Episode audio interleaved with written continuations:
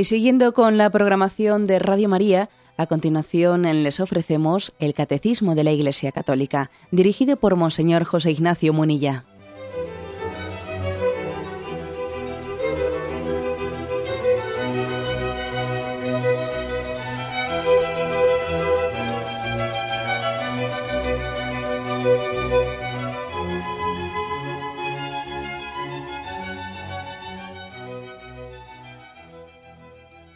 Un cordial saludo a todos los oyentes de Radio María. Un día más, con la gracia del Señor, proseguimos el comentario del Catecismo de nuestra Madre la Iglesia. Si bien es verdad que, al igual que ayer, pues lo hacemos en una edición un poco especial, más que comentando ¿eh? el Catecismo como lo hacemos habitualmente y reservando pues, los últimos 15 eh, minutos para vuestras intervenciones en directo, dedicando también el programa de hoy íntegramente a vuestras llamadas.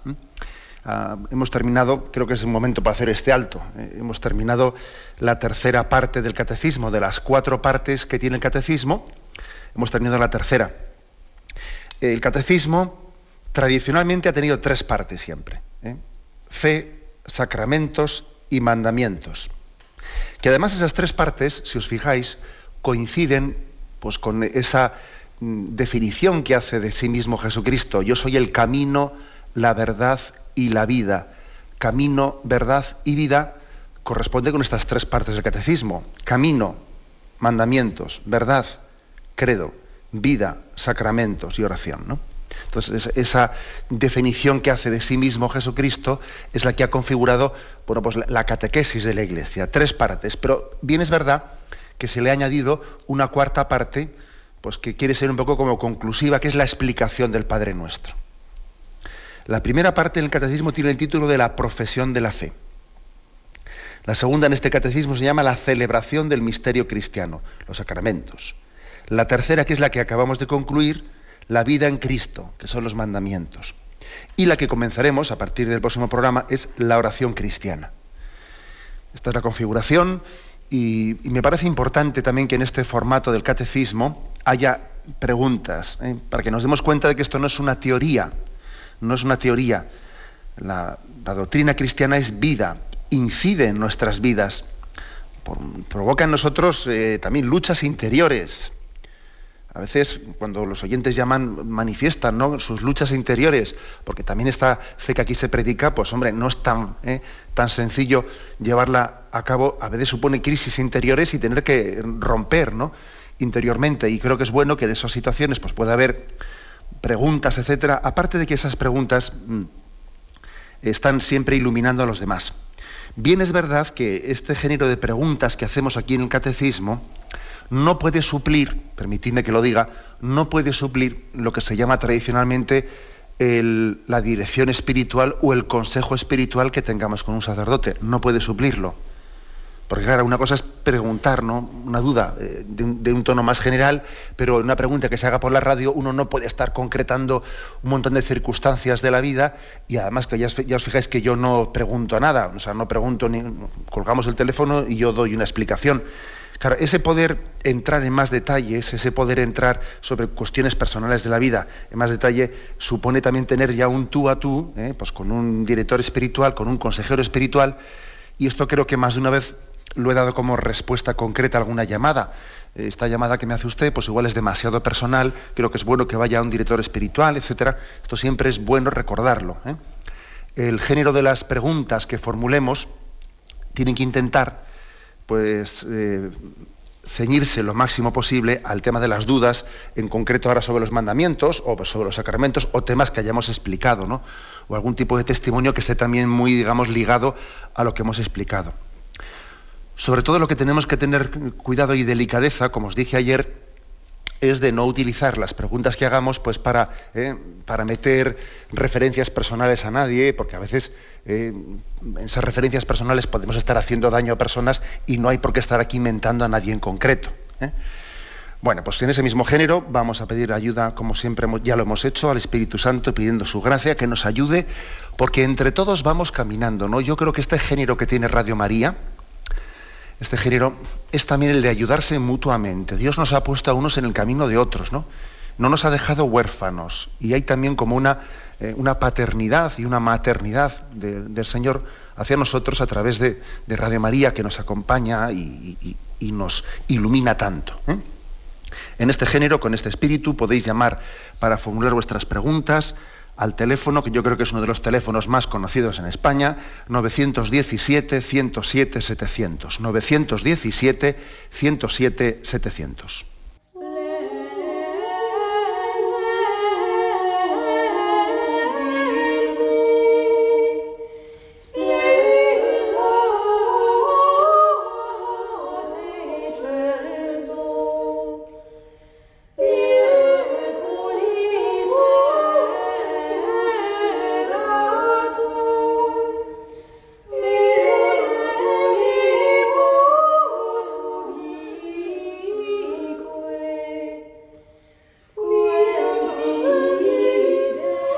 Escuchan el programa Catecismo de la Iglesia Católica con Monseñor José Ignacio Munilla. Sí, buenos días. ¿Con quién hablamos? Hola, buenos días. Ramón de la Tierra de San Francisco. Adelante, pues. Javier. Mm, quería decir, pues una vez yo cogí una, un muchacho al dedo hace un tiempo y me dijo, así hablando del décimo mandamiento, me suelta, yo el décimo mandamiento no creo, me dije, me dijo. Y le dije, pues sí, pues tienes que creer, pues un mandamiento como otro cualquiera. Y, luego hay gente aquí en, por el pueblo y fuera del pueblo que me suelen decir, uy, tú tienes tierras, tú tienes esto.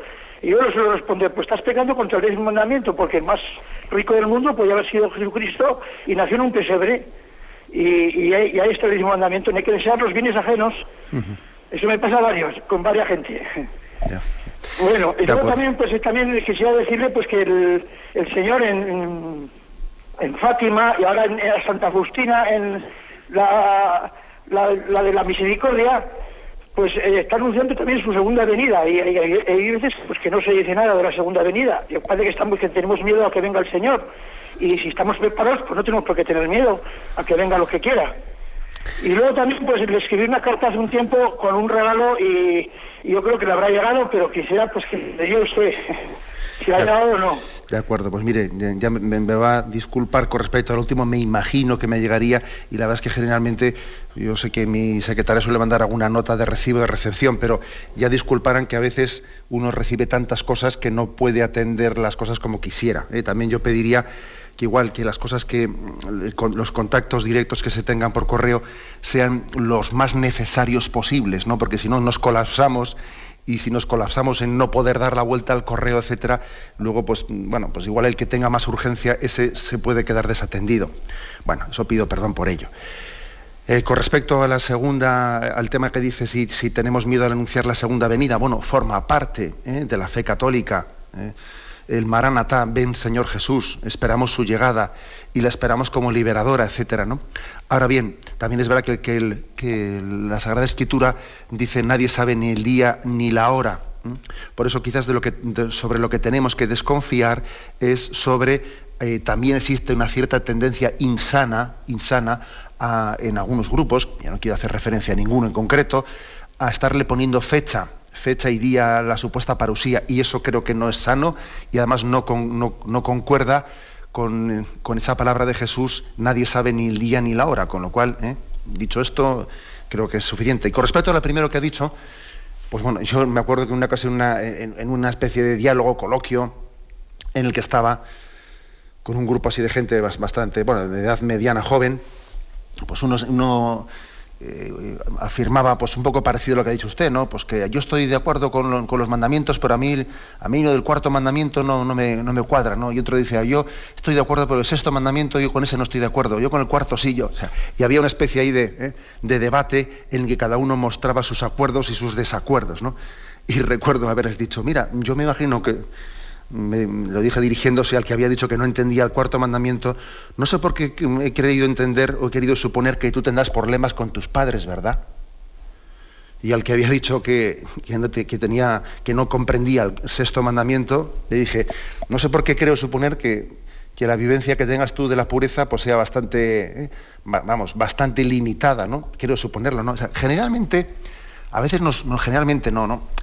es, es frecuente es frecuente que, caigamos en la tentación de autojustificar nuestra debilidad. Una cosa es que seamos débiles y otra cosa mucho peor es que intentemos darle un marco de justificación racional a nuestra debilidad. ¿no? Es mucho mejor, ¿eh? es mucho mejor poder decir, Señor, mira, me gustaría ofrecerte triunfos y victorias sobre la debilidad de mi carne y no soy capaz. ¿no? Es mejor este planteamiento que no el planteamiento soberbio que pretende enmendarle la plana a Dios, ¿no? diciendo estoy de acuerdo o no estoy de acuerdo contigo, ¿eh? aunque sea un poco dicho a lo bruto. ¿eh? esto creo que es evidente y tenemos que ser muy humildes en este camino.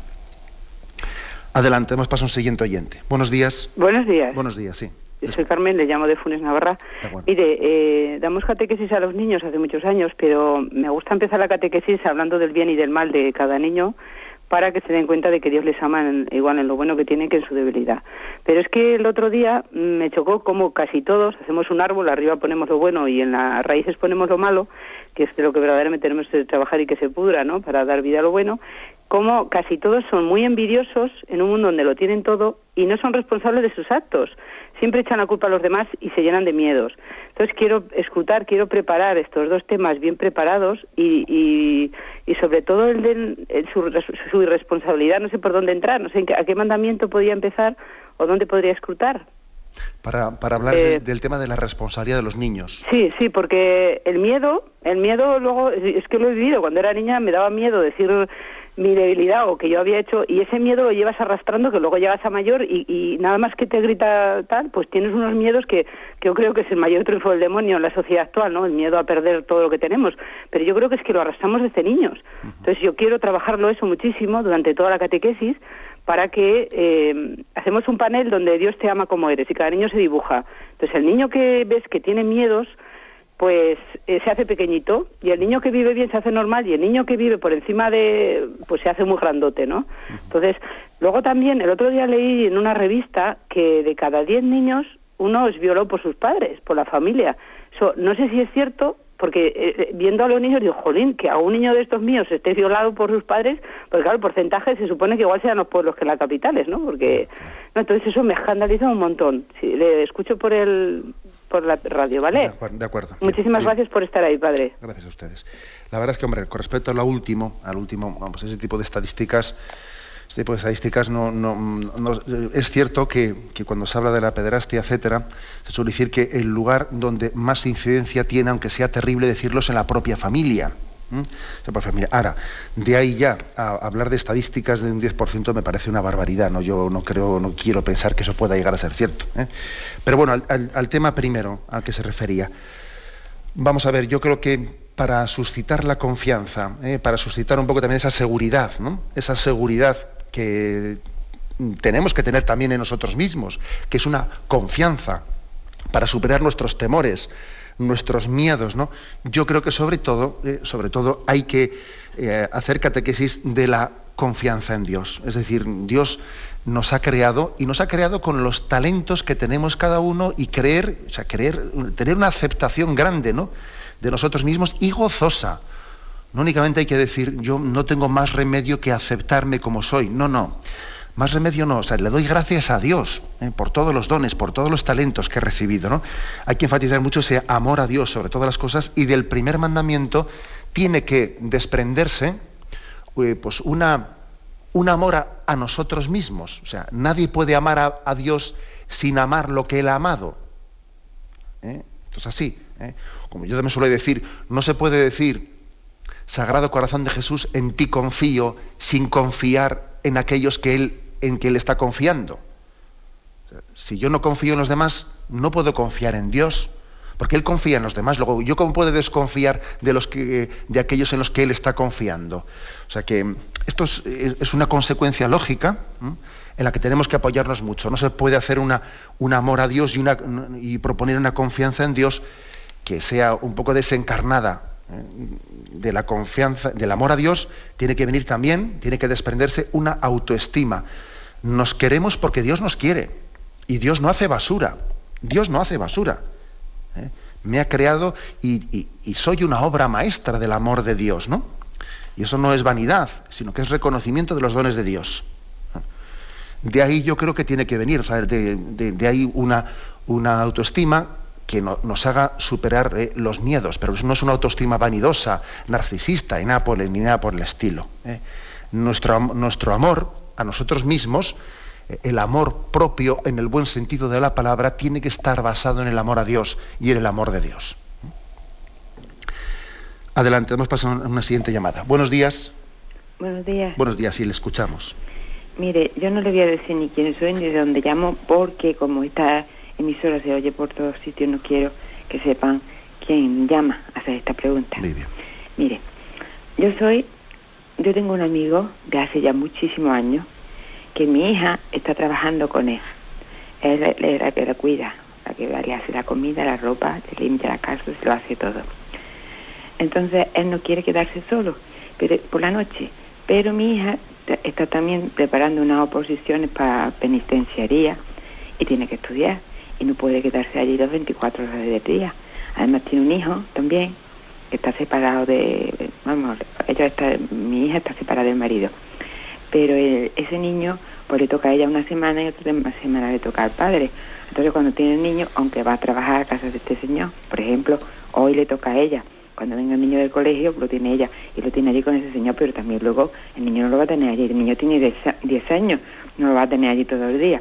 O sea que por la noche se puede quedar. Entonces, mm, yo sí puedo quedarme con él. Y entonces yo he dispuesto de ir a quedarme con él. Es un señor que ya le digo que es amigo de toda la vida, pero está viudo y tiene 84 años que va a cumplir 85 en febrero.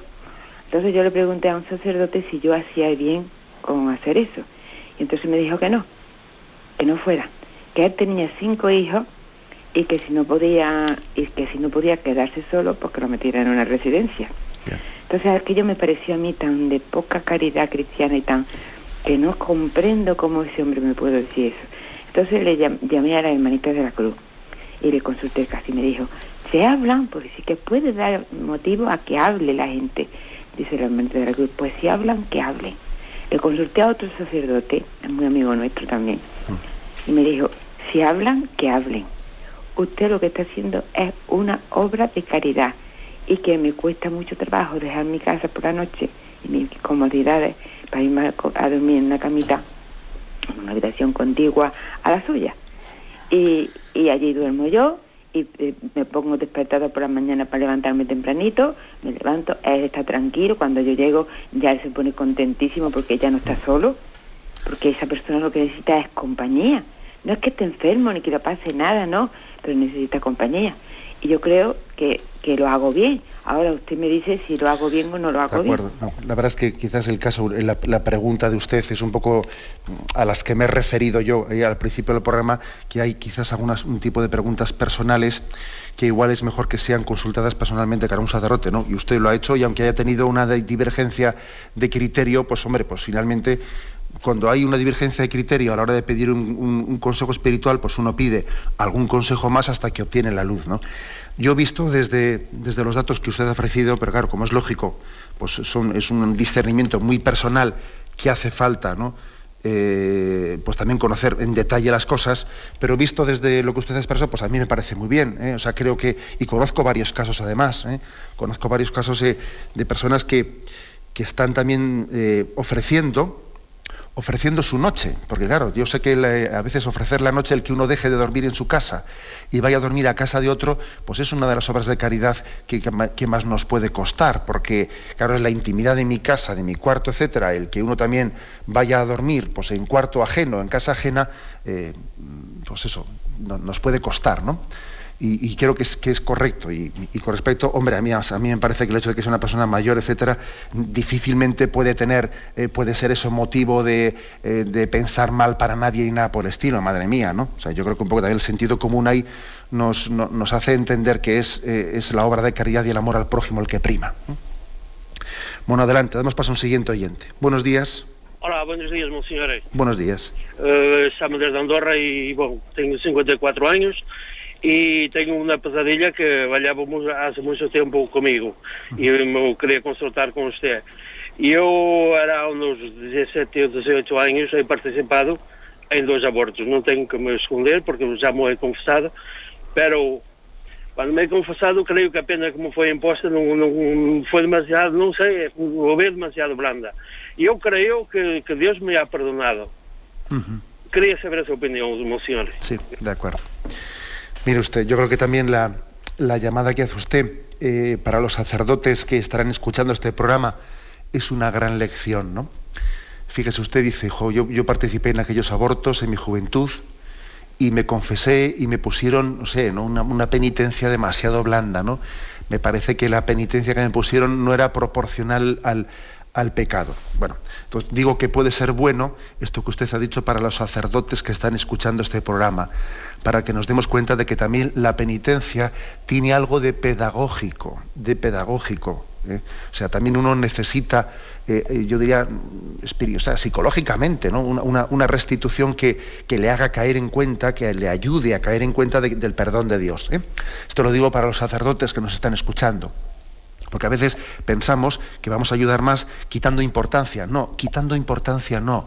Hay que darle a las cosas toda la importancia que tienen y luego al mismo tiempo enfatizar toda la misericordia de Dios. ¿eh? O sea, no es más misericordia decir, nada, no, no, no ha sido nada, no ha sido nada. No, no, eso no es más misericordia de Dios. Eso es equivocar las cosas y confundir misericordia con indiferencia, que es distinto. ¿eh? Bueno, pero dicho esto, dicho esto, a usted le digo que tenga usted plena paz, ¿eh? plena paz interior. Porque usted puede decir, pero ese perdón que yo he recibido sacramentalmente no es demasiado fácil. Mire usted, los dones de Dios los dones de Dios son gratuitos. Y el hecho de que a usted le cueste, eh, le cueste asumir que de una manera tan sencilla eh, eh, usted pueda ser perdonado, que le haga a usted todavía subrayar más la gratuidad del perdón de Dios. Así es Dios de gratuito, así es. Yo creo que y no permita usted que el demonio le esté haciendo revolver el pasado de su vida. No, Señor, usted entréguese a vivir el momento presente en intensidad de amor. Mm. Y cuando usted, eh, pues, por ejemplo, ¿no? usted perfectamente puede hacer, puede hacer algún signo si su, eh, si su economía se lo permite, si su economía se lo permite, usted pues puede eh, pues apadrinar a un niño, como se suele hacer en tantos lugares, apadrinar a un niño a través de los misioneros o lo que sea, etcétera, ¿no? Si su economía se lo permite, pues puede ser también para usted un gesto que, que, le ayude mucho a sanar la herida, la herida que, que queda ahí pendiente. Bien, adelante, vamos a pasar a un siguiente oyente. Buenos días. Buenos días. Buenos días, sí, le escuchamos. Monseñor, mire, eh, vamos a entrar en el mes de difunto y de santo y ahí tengo yo dos lagunas que quisiera, si es tan amable, de que me la aclarara. Mm, bueno, el ser humano está formado por cuerpo, alma y divinidad. Siempre desde la catequesis eso fue lo que a mí me dijeron y lo que yo creo seguro. El cuerpo, el cuerpo mortal eh, que tenemos, eh, que al final de los tiempos se transformará en cuerpo glorioso. Luego, eh, la divinidad es el soplo divino del Creador que nos ha dado la vida. Y el alma, ahí está. ¿Qué, es el alma? Hmm. ¿O es lo mismo el alma que esa divinidad o que el espíritu divino que está en nosotros? Hmm. Eso es una de las preguntas mías, es lo del alma.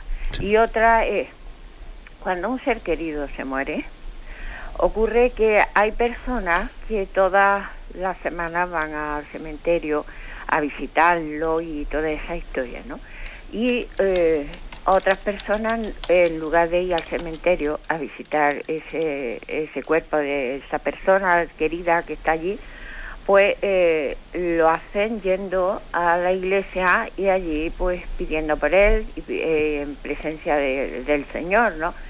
Y a mí me dicen eh, que eso de no ir nada más que, bueno, yo el día de difuntos voy a misa al cementerio o digo a la misa, que creo que se gana indulgencia plenaria, se le puede aplicar a uno de los difuntos si está en las condiciones que la iglesia requiere. Y, eh, pero luego eh, todo eso de toda la semana y allí a limpiar el polvo del nicho, eso lo veo como que innecesario, o sea, lo veo como un, un poco eh, digamos, dependencia de la persona hacia el ser querido, pero en el plano material, no en el plano espiritual. Yo prefiero ir a la iglesia y pedir por ellos en mi casa, mm. ¿Eh? y porque eh, pido por el espíritu de mi ser querido, por el alma de mi ser querido y, y no solo de mi ser querido, porque lo que hay que hacer es pedir, rezar, según mi creencia, rezarle al Señor para que tu oración llegue a sus manos y Él eh, vea lo oportuno hacer con esa oración. De acuerdo, vamos a procurar ser un poquito más breves en las preguntas para que así también puedan entrar más, más oyentes. Eh, vamos, con respecto a esto último, pues mm, eh, yo diría que también hay que respetar el ritmo de cada persona. ¿eh?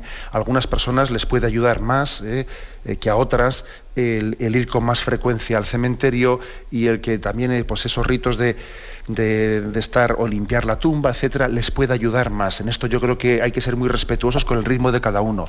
Es verdad que a veces te encuentras algunas personas pues muy apegadas, ¿no? Un poco obsesivamente apegadas a la visita, a la visita al, eh, a la tumba, a las que hay que ayudarles un poco a desapegarse para que también se, concluya eh, o se pase página en el duelo.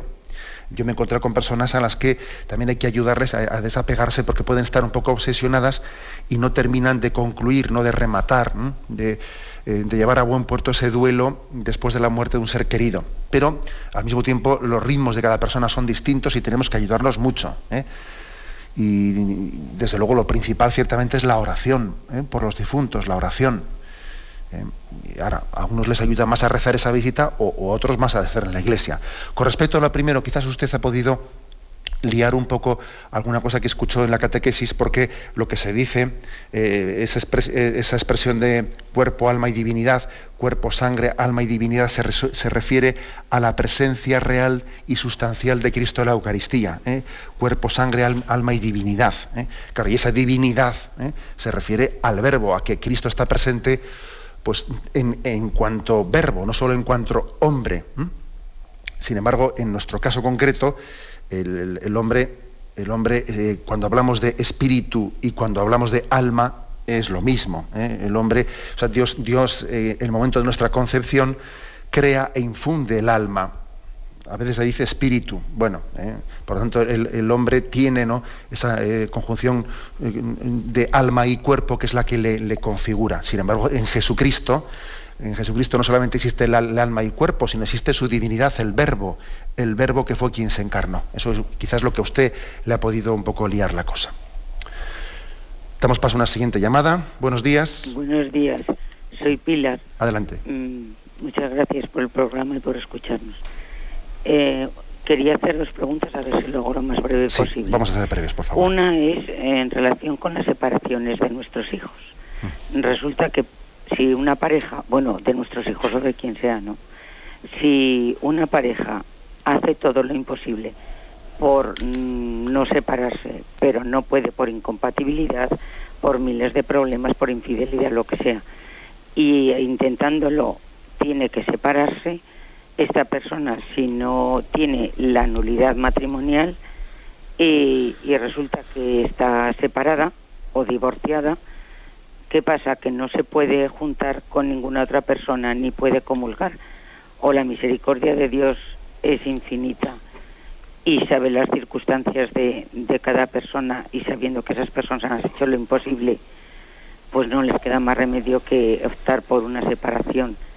Y por ello, a lo mejor son fieles y no se vuelven a casar ni a juntar con nadie, pero si diera el caso que se juntaran con alguien, y yo creo que se, no sé pedían su perdón o lo que su falta que, si hubiera en ese caso yo creo que el señor y tiene necesidad de comulgar podrían comulgar no de acuerdo, le respondo, le respondo por la antena. ¿eh? Y haremos una, un breve, eh, una, breve pausa concluida esta llamada para continuar con las que, todas las que nos queden pendientes. Vamos a ver, ciertamente la Iglesia, en, su, nuestra fe, y así lo explicamos cuando hablamos del sacramento del matrimonio, ciertamente la Iglesia habla de la posibilidad de la separación. Incluso la separación puede llegar a ser conveniente cuando la convivencia matrimonial pues es una tortura e incluso cuando la convivencia matrimonial puede perjudicar especialmente a los niños, con lo cual digamos que la separación, en sí misma la separación no, no, es sinónimo de pecado, puede ser una estrategia, la estrategia de decir voy a ver si separándonos eh, pues eh, lo hacemos de una manera en la que sea un revulsivo para poner las bases y volver a comenzar de nuevo pasado un tiempo. ¿eh? O sea que la separación en sí, en sí misma, debe de ser considerada no como un paso previo al divorcio, ojo, ¿eh? sino como una estrategia para intentar arreglar las cosas distanciándonos un poco. Y en ese sentido, una persona separada eh, no ha perdido en absoluto su, compromiso de fidelidad a su marido, a su esposo. Tiene su esposo, tiene, tiene su esposa, y la separación no es sinónimo de conclusión de mi compromiso de fidelidad. Por eso el separado, claro que puede y debe de comulgar, y debe de comulgar, ¿eh? viviendo ese compromiso de fidelidad a su esposo y esposa que ha adquirido. ¿no? Por tanto, mm, otra cosa totalmente distinta es que, después en la separación eh, no sea fiel a ese compromiso de fidelidad que tiene a su esposo y a su esposa. ¿eh? Y se junte a otra persona, pero vamos, que, en principio ante la ley de Dios, que se junte con otra persona estando separado, pues tiene el mismo grado de gravedad que, se, que se junte a otra persona estando conviviendo con su marido, porque es que el compromiso de fidelidad no lo da el convivir o el no convivir, o el convivir a veces eh, en, épocas determinadas, sino que el compromiso de fidelidad no lo da la convivencia, sino que lo, da nuestro, mm, digamos, el compromiso que hemos adquirido ante Dios y ante la Iglesia y ante nuestros hermanos, sellado por el sacramento. ¿Eh? Por lo tanto, no pongamos, no, pongamos eh, al mismo nivel la separación que el divorcio, porque son dos cosas distintas. ¿no? El divorcio me refiero en cuanto, eh, en cuanto a sentirse uno libre para poder tener relaciones con otras personas que no sean su marido o su esposa. Son dos cosas bien distintas. Bien, tenemos un momento de descanso y continuaremos enseguida.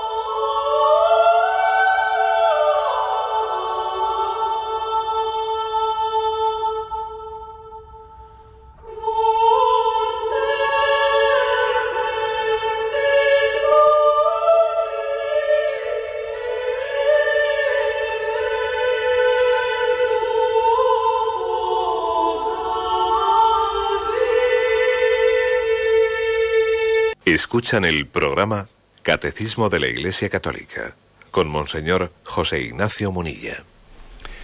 Hoy que tenemos este formato más eh, relajado, nos queda más tiempo para comentar cosas, al igual que hice ayer, hago también una llamada ¿no? a que este, pues bueno, pues esa, esa cuña que se mete en la que esos niños así con voz angelical nos recuerdan que Radio María requiere el compromiso de todos, bueno, pues es, no es únicamente una cuña para rellenar el tiempo, es una verdad, es una realidad.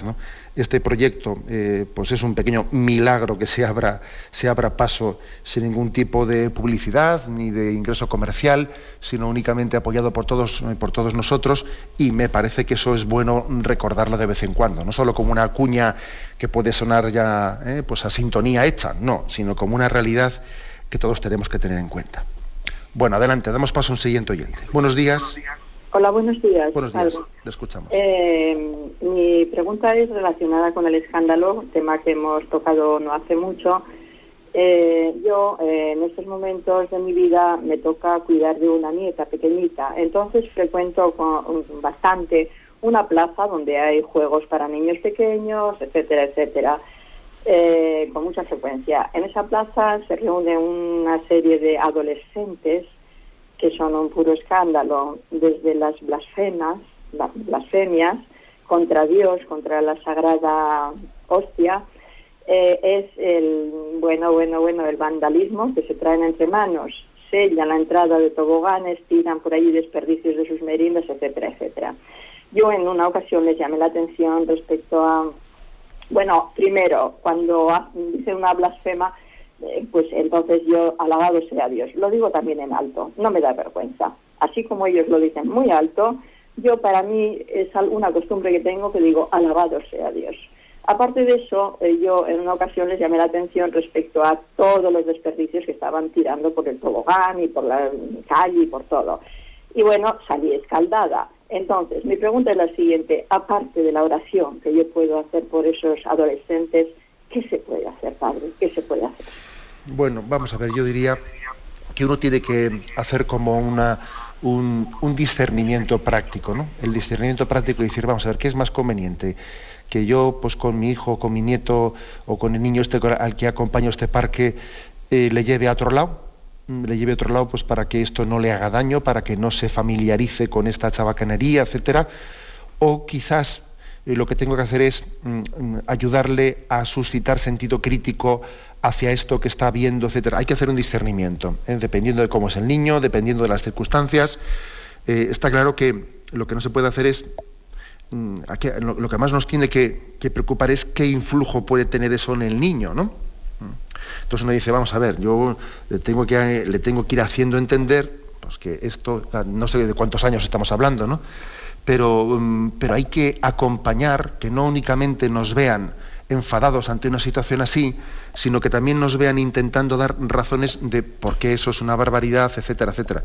Y quizás dependiendo de, las edades, etcétera, pues igual la solución es tener que molestarse más y irse a otro parque, a otro lugar. Porque claro, sobre todo hay que pensar por encima de todo en el bien de los niños. ¿eh? Y además de esa oración, como ha dicho usted, ¿no? Pero bueno. Adelante, vamos para un siguiente oyente. Buenos días. Buenos días. A ver, ¿tenemos algún problema? Buenos días. Buenos días. Sí, le escuchamos, sí. Sí, mire, eh, mi pregunta es la siguiente. He leído que mm, el día de la, resurrección de los muertos eh, seremos específica y numéricamente nuestro cuerpo como aquí en la Tierra, con nuestras potencias. Entonces, las personas que o no han crecido o que no han sido lo que se considera normal, ¿cómo se puede explicar esto?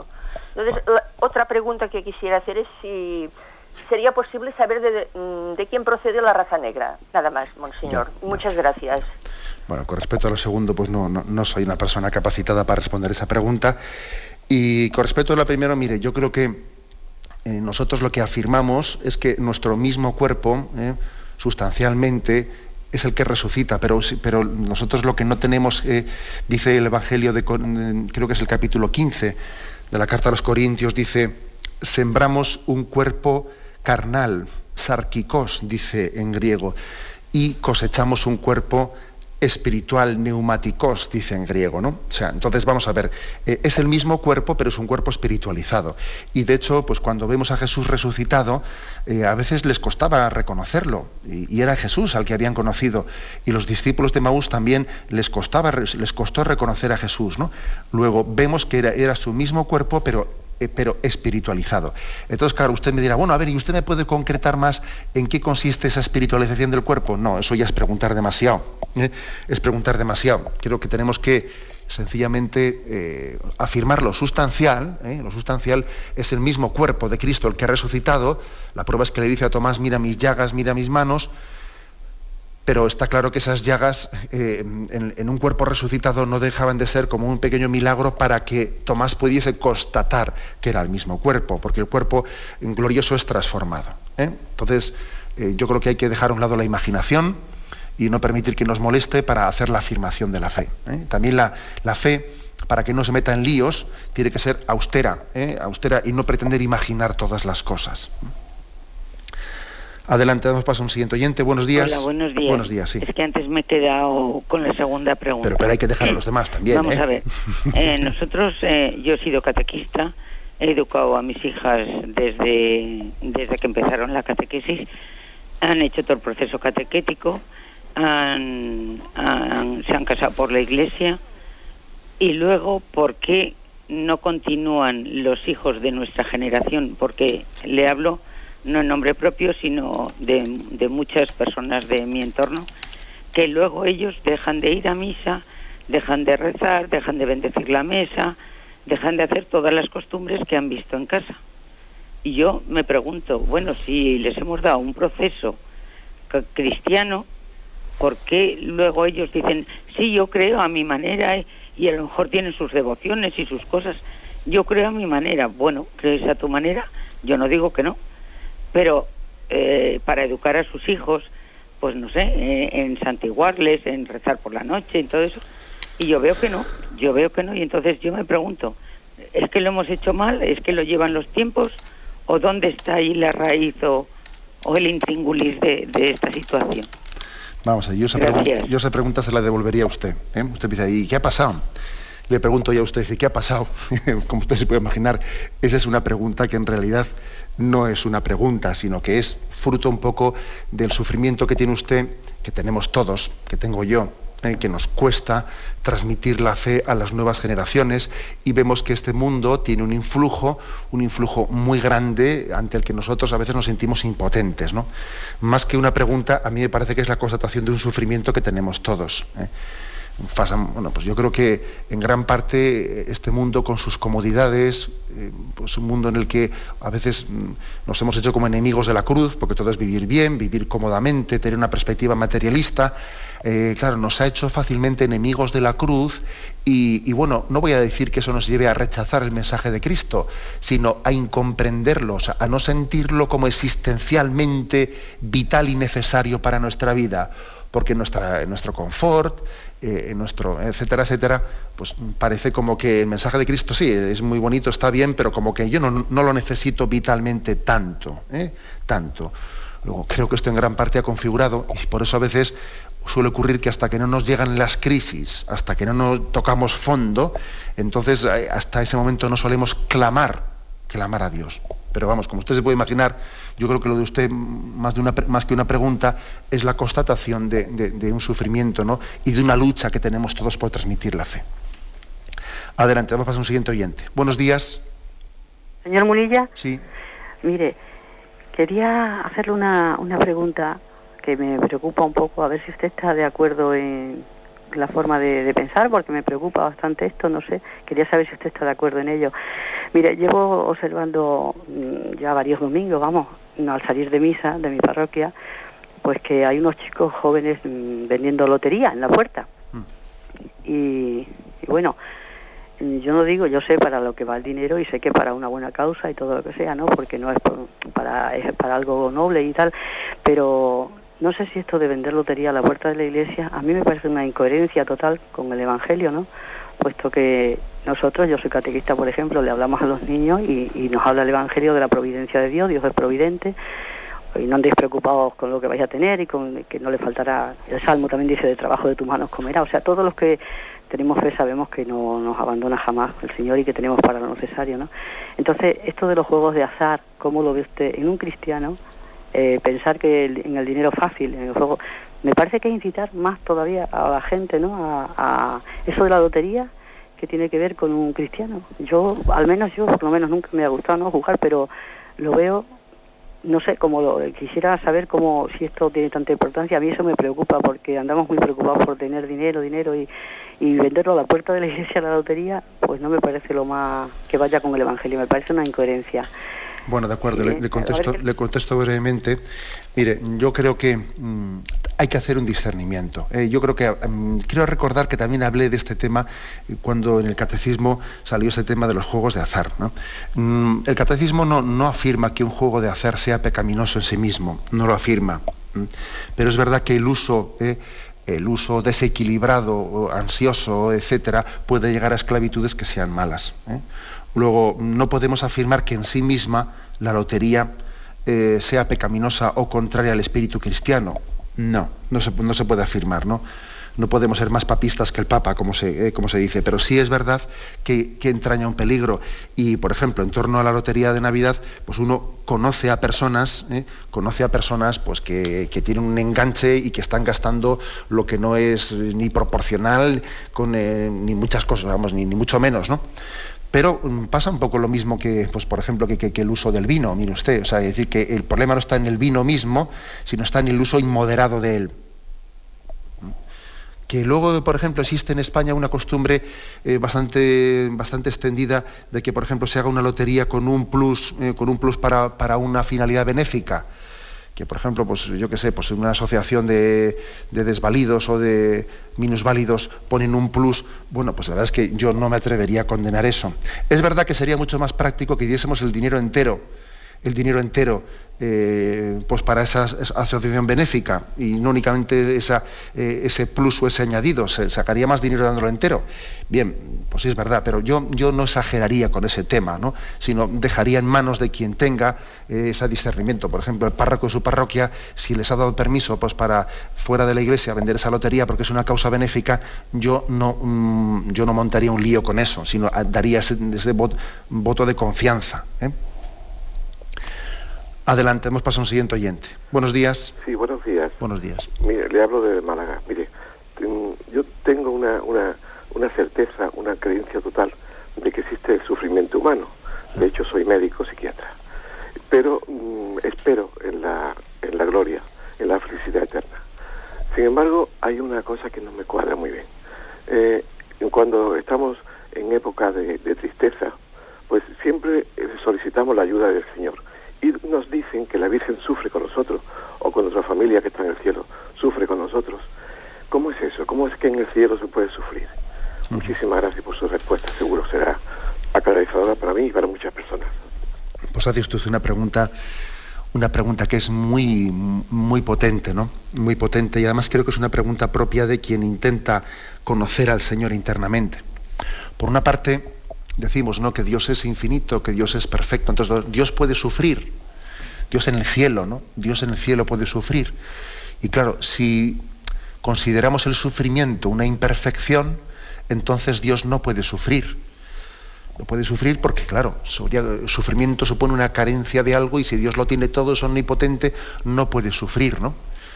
Ahora bien, ahora bien, por otra parte, si tenemos en cuenta que el Señor ha hecho una alianza de amor con nosotros, ha hecho una alianza de amor. Y claro, una alianza de amor siempre es ponerse a disposición, depender de la respuesta del otro. Yo cuando te pido tu amistad y te pido tu amor y soy tu padre y como, y, como padre pido que el hijo me responda, mm, estoy dependiendo ¿no? de alguna manera de la respuesta del otro. ¿Mm? Entonces, bajo esta perspectiva, bajo esta perspectiva es cierto que Dios libremente ha establecido con nosotros una relación una relación de amor que, mm, que le afecta, o sea, que le afecta. Si, Dios pide de nosotros, pide de nosotros una respuesta de amor, el darle o no darle esa respuesta de amor, a Dios no le da igual. ¿eh? O sea, a Dios nos puede decir, mira, me es igual que peques o que seas santo. A mí total plin, ¿no? Como decía que yo, yo como duermo en picolín, no, yo, no, no, no, eh, perdona por el chiste.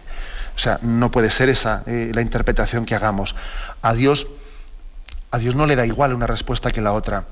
Dios libremente ha establecido una relación de amor con nosotros y entonces eh, en ese sentido sí se, puede decir que Dios sufre con nosotros, que Dios llora en la tierra, que Dios llora, Dios llora en el cielo por lo que ocurre en la tierra.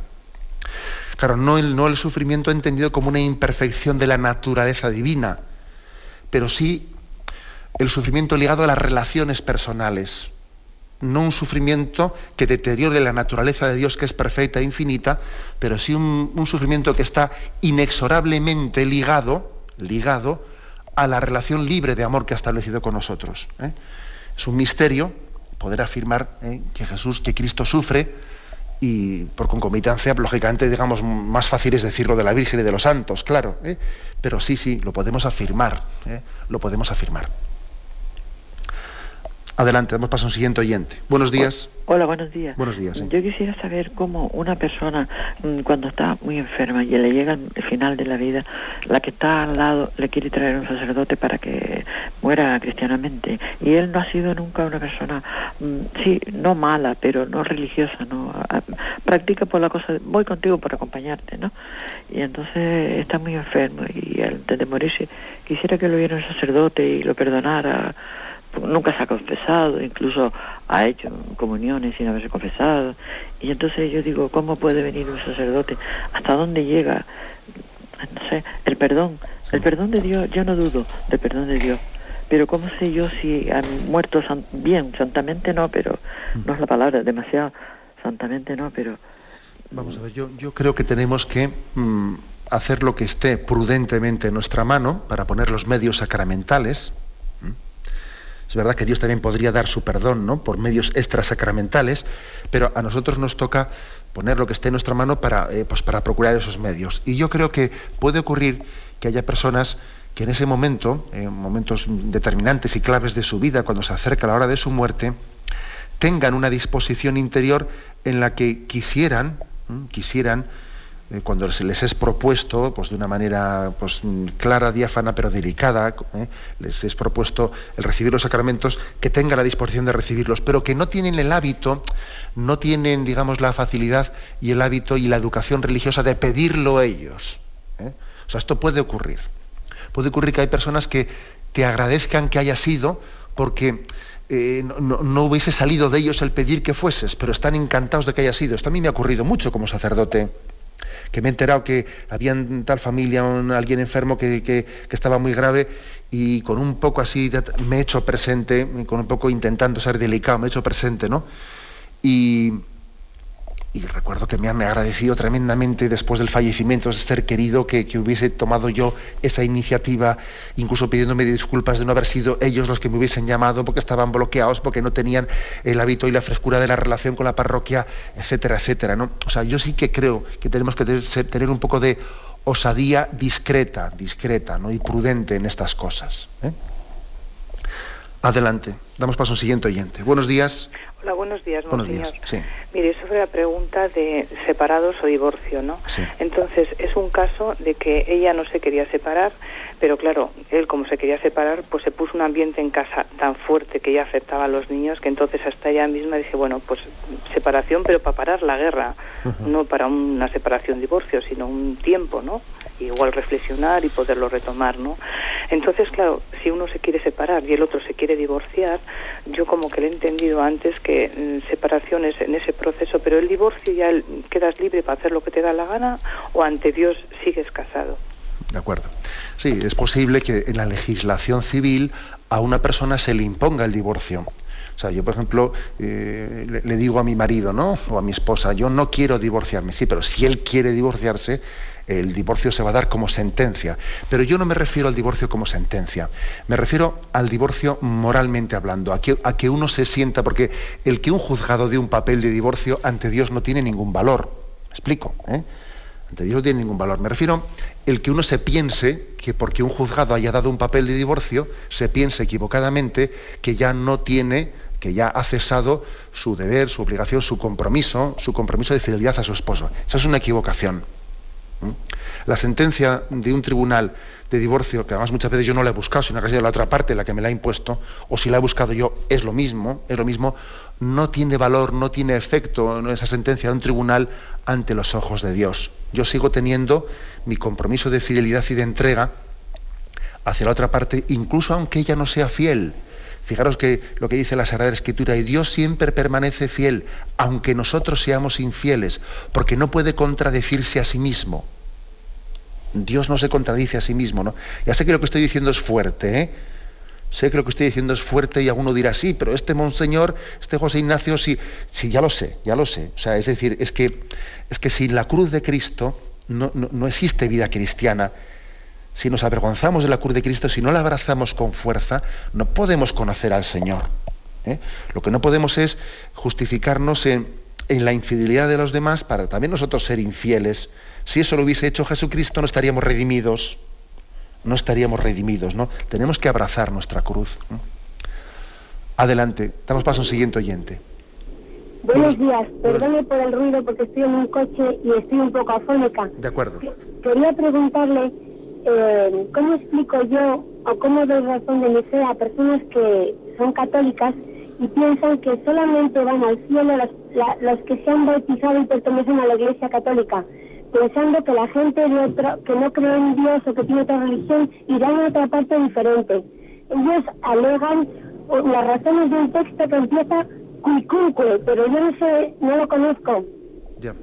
Bueno, la verdad es que no sé muy bien a qué texto se referirá, pero yo le, digo que el Concilio Vaticano II, el Catecismo de la Iglesia Católica, han afirmado, ¿no? Han afirmado, ahora me costaría buscar el número, ¿verdad?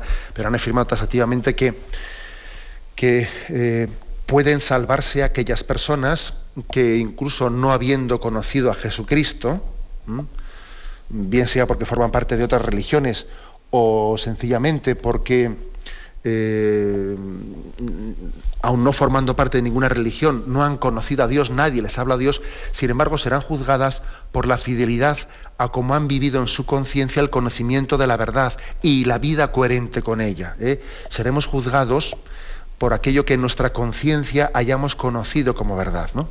Y el destino eterno no es, no es una especie de cielo de primera o cielo de segunda, no, cielo no hay más que uno, que es el estar con Dios. ¿eh?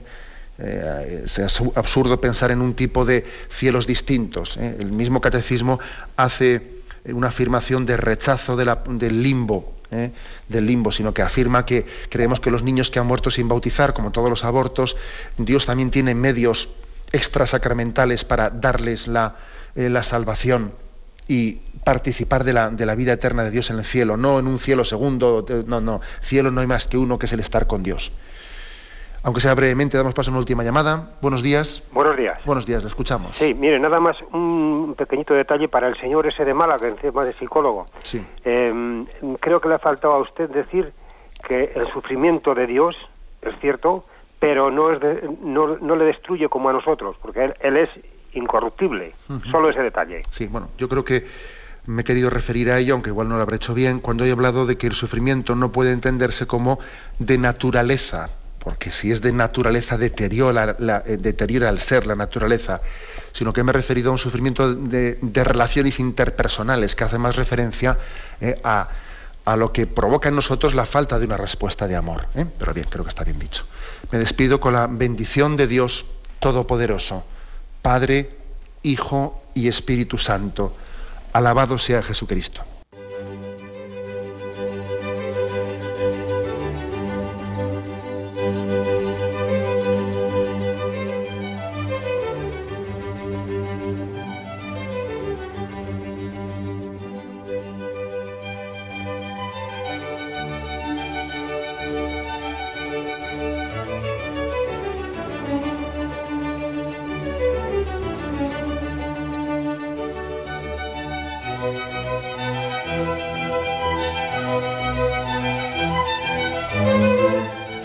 Han podido escuchar en Radio María el Catecismo de la Iglesia Católica, dirigido por Monseñor José Ignacio Munilla.